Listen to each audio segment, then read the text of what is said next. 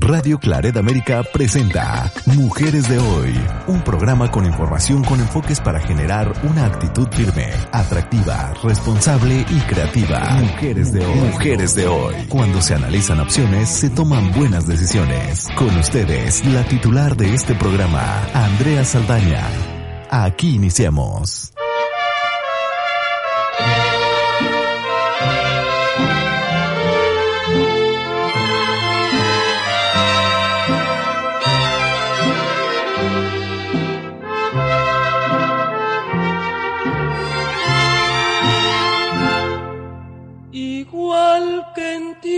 Suelta, la humedad penetra.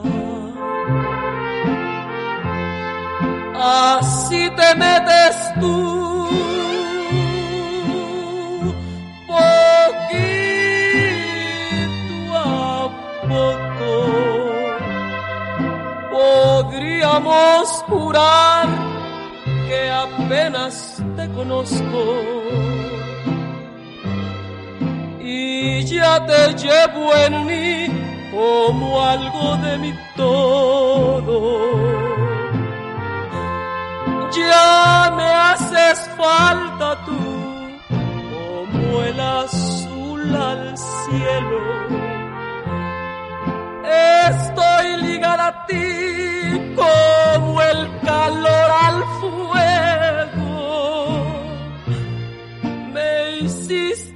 hiciste revivir diste fe y consuelo, trajiste para mí. Cariño nuevo.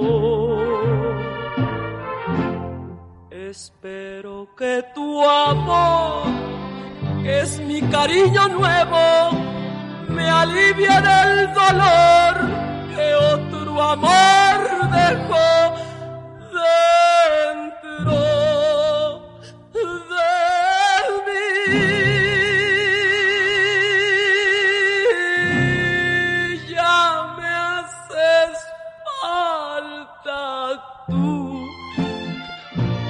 el azul al cielo. Estoy ligada a ti como el calor al fuego. Me hiciste revivir, me diste fe y consuelo, trajiste para mí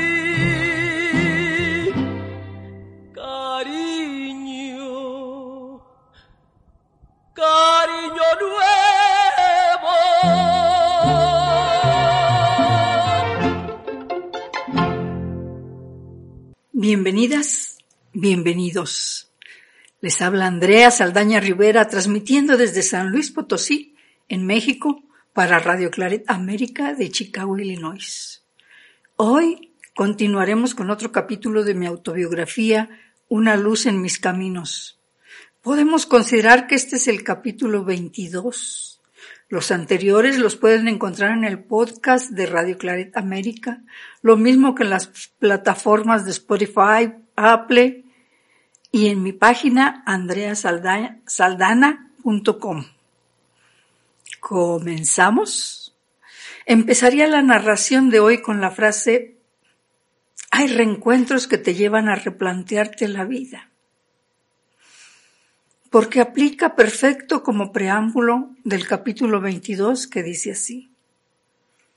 En 1977 asistí a la reunión anual de la Sociedad Mexicana de Salud Pública. La sede fue Zacatecas. Además de asistir a las conferencias magistrales y a los temas resultados de interesantes investigaciones incluidos en el programa, encontré a un antiguo novio. Visitamos el convento y museo de Guadalupe que fue fundado en 1707. Pude admirar las más de 800 piezas de arte virreinal, sobre todo con un guía tan enterado como él. Una tarde viajamos a Fresnillo.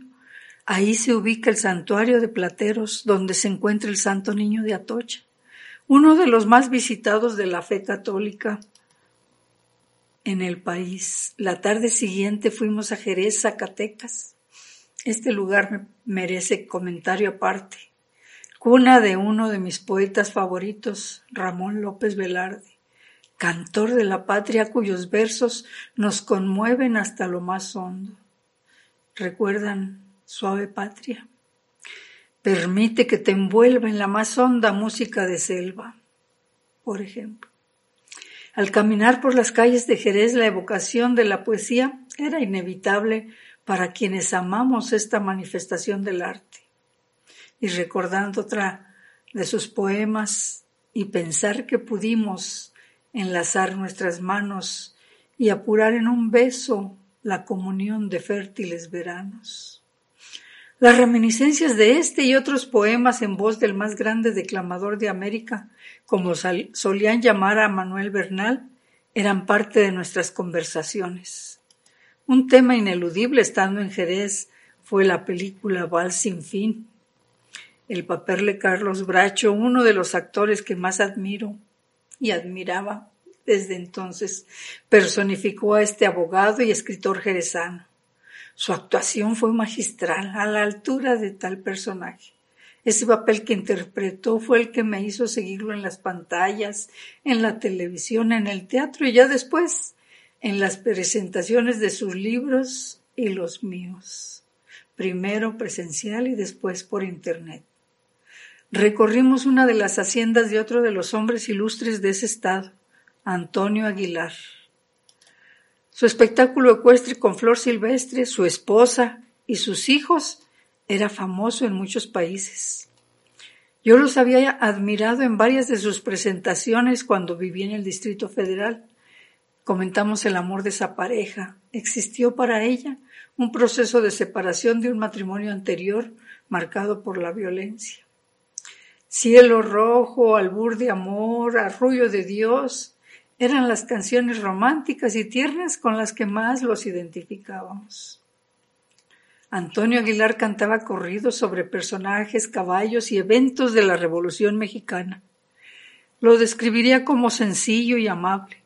Pasó a nuestro lado rumbo a su casa, saludó tocándose el sombrero, seguido de actores y extras que regresaban de alguna filmación.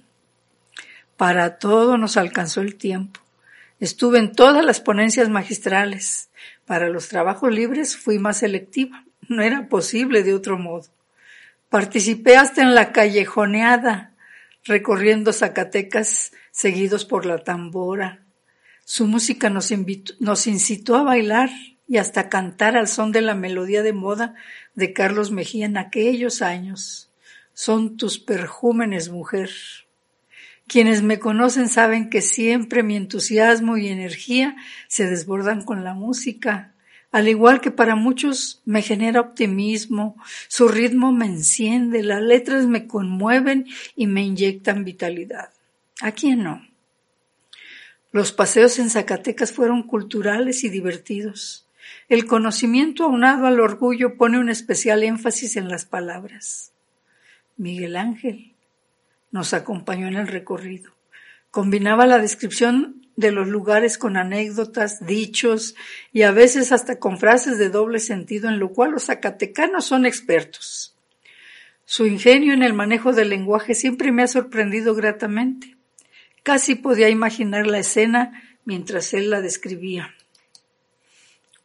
Una de las que nos relató fue la de los las morismas en las lomas de Bracho que se realizan para conmemorar la degollación de San Juan Bautista. Desde la carretera señalaba los lugares con precisión. Son tres obras, aclaraba. La primera es el coloquio de la degollación de San Juan Bautista. En las otras dos se representan las guerras peninsulares entre moros y cristianos durante los ochocientos años de la reconquista española. Nunca fui a ver una escenificación. Tampoco me hizo falta. La viví en su exacta dimensión a través de su voz.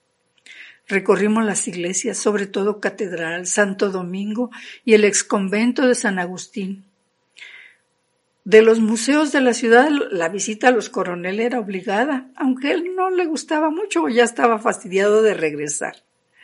Yo lo hice varias veces en esa y otras ocasiones, sobre todo el de Francisco Goitia, otro zacatecano ilustre pintor.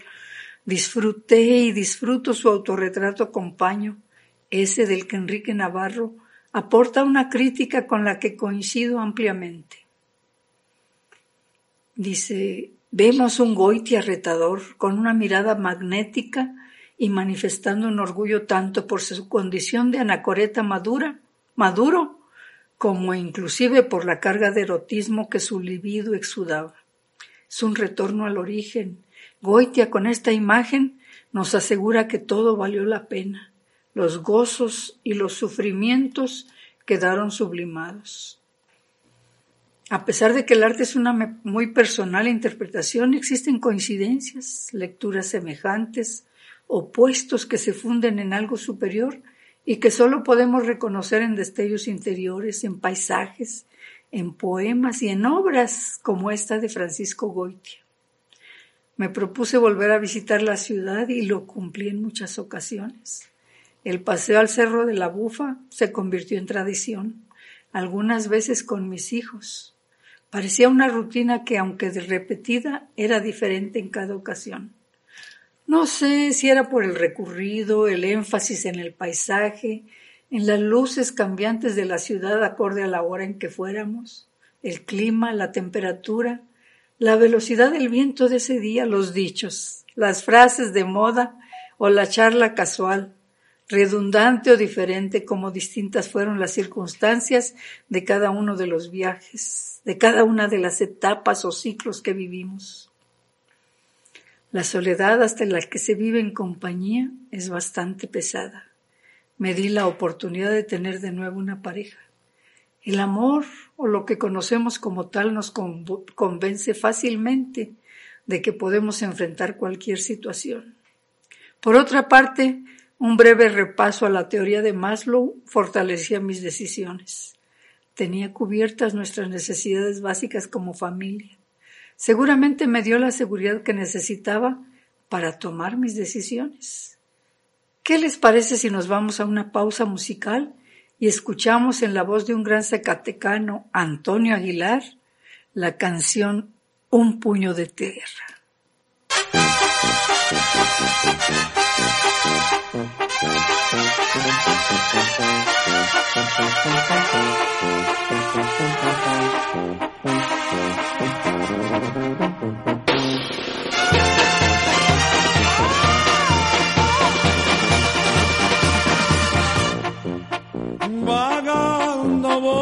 La vida, no más recorriendo el mundo.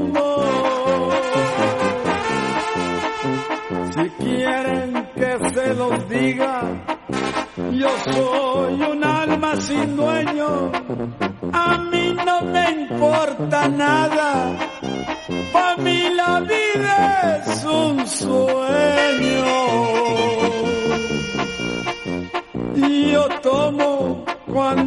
Quiero, no miento, soy muy sincero.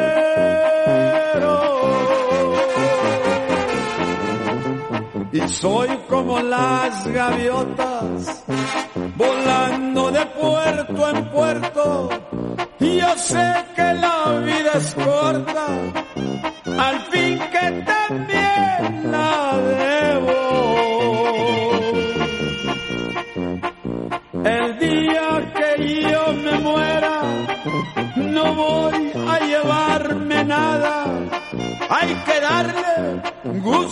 gusto.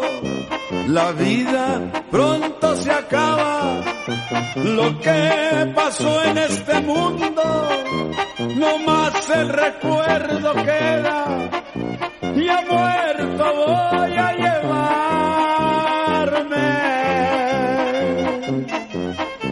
No más un puño de tierra.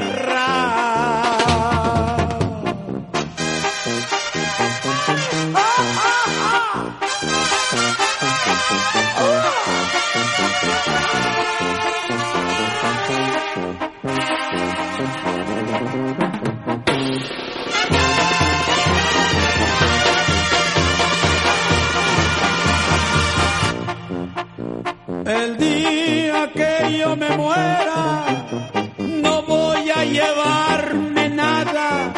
Hay que darle gusto al gusto. La vida pronto se acaba. Lo que pasó en este mundo, no más el recuerdo queda. Ya muerto voy a llevarme.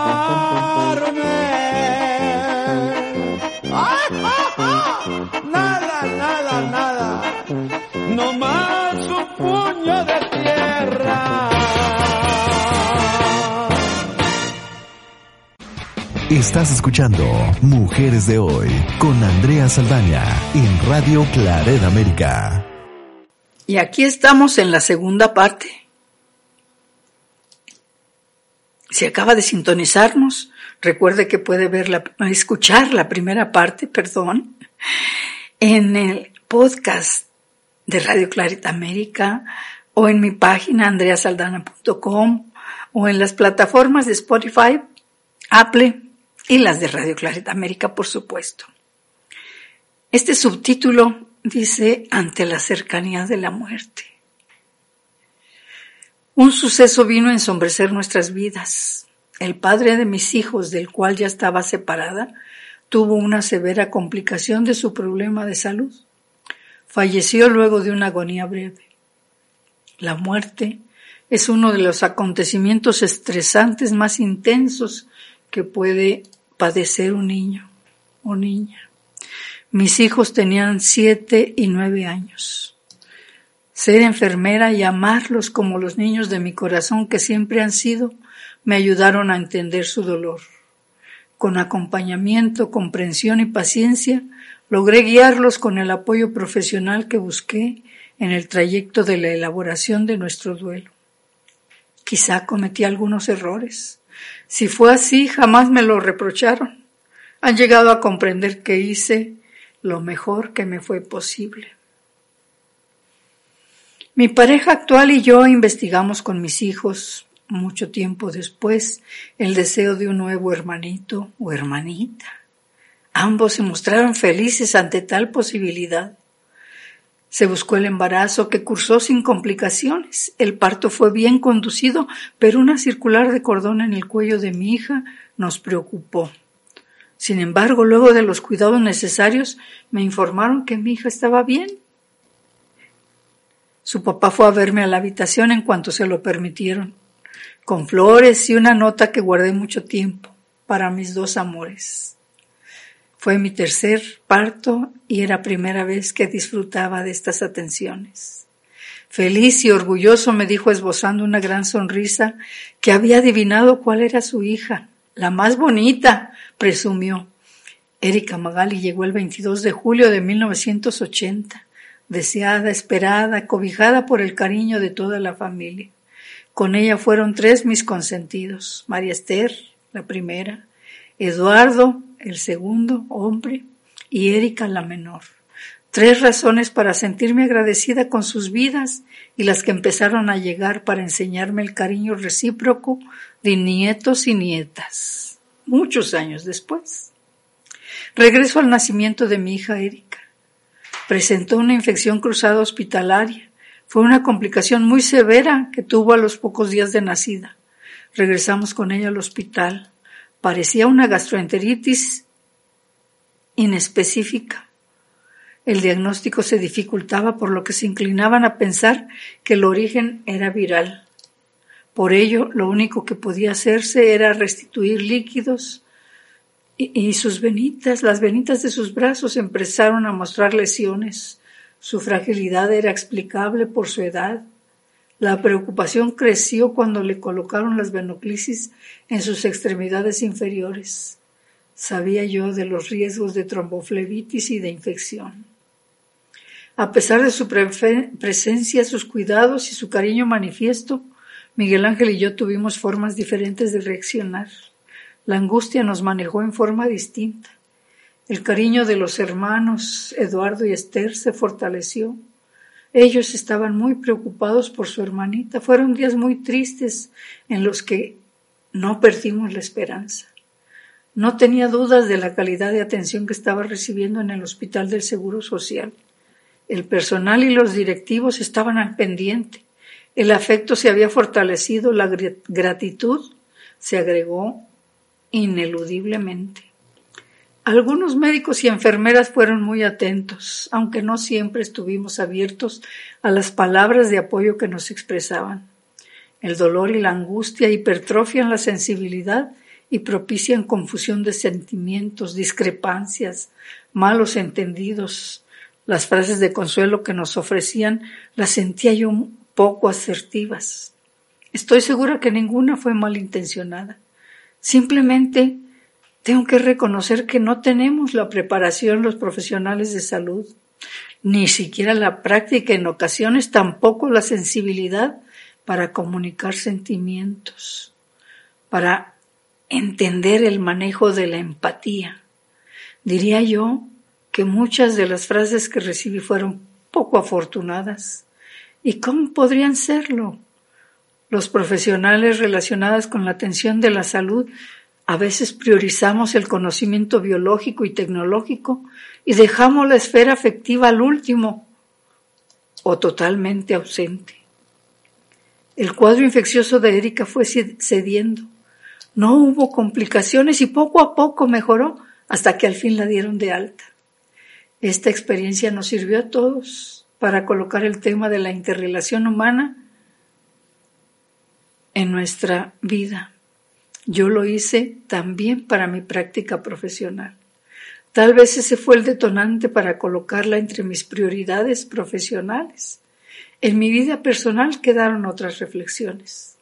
La esfera afectiva debería de ser una de las principales a incorporar en la formación médica, de enfermería y de todas las disciplinas que requieren de una interrelación humana éticamente aceptable los programas de calidad, las normas de certificación, sobre todo ahora las aseguradoras, las instituciones de protección de los derechos humanos y las que vigilan el ejercicio de estas profesiones son las deberían ser las más interesadas en que se privilegien los indicadores de la satisfacción con el trato y la interrelación humana. Podría concluir que mucho de bueno me quedó luego de esta terrible experiencia que pudo llegar a ser mucho peor. ¿Les parece que deje para ustedes la canción Arrullo de Dios en la voz de Flor Silvestre? Ella fue una excelente cantante, actriz, esposa del gran zacatecano Antonio Aguilar y madre.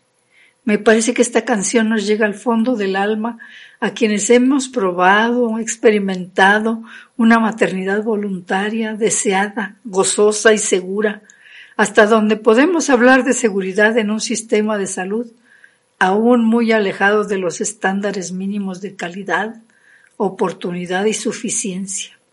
Antes de la canción, permítame despedirme y recordarles que, que es tiempo de cuidar nuestra salud aunque también es tiempo de pasarla bien, pero muy bien.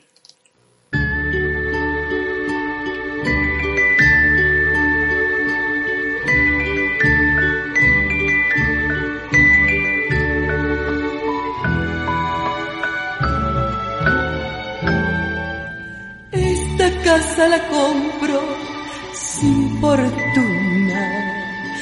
Esta casa la compro con amor, pa' que jueguen mis hijos con la luna, pa' que jueguen mis hijos con el sol. Yo les quiero dejar lo que no tuve, yo les quiero mirar poco a poco crecer y alcanzar una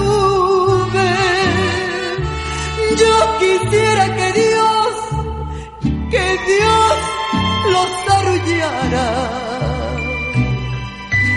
Un mañana distinto y un distinto mañana que Dios les regalara.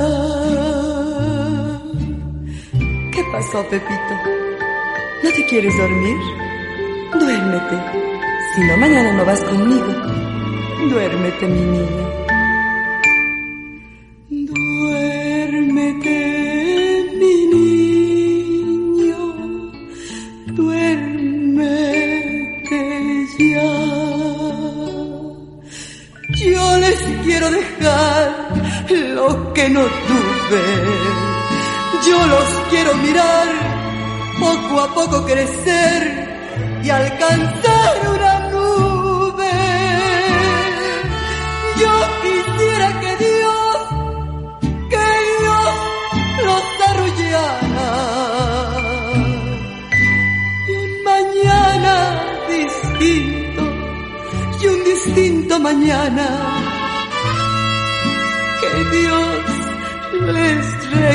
Regalara.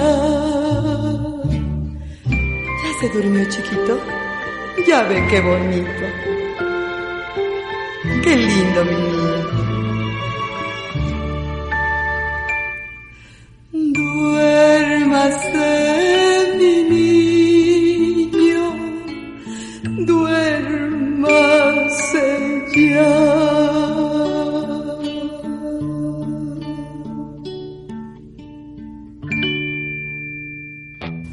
Claret América presentó Mujeres de Hoy con Andrea Saldaña. Esperamos que lo haya disfrutado. Sus comentarios son importantes. Contáctenos en radioclaredamerica.com o en mujeresdehoy.mx.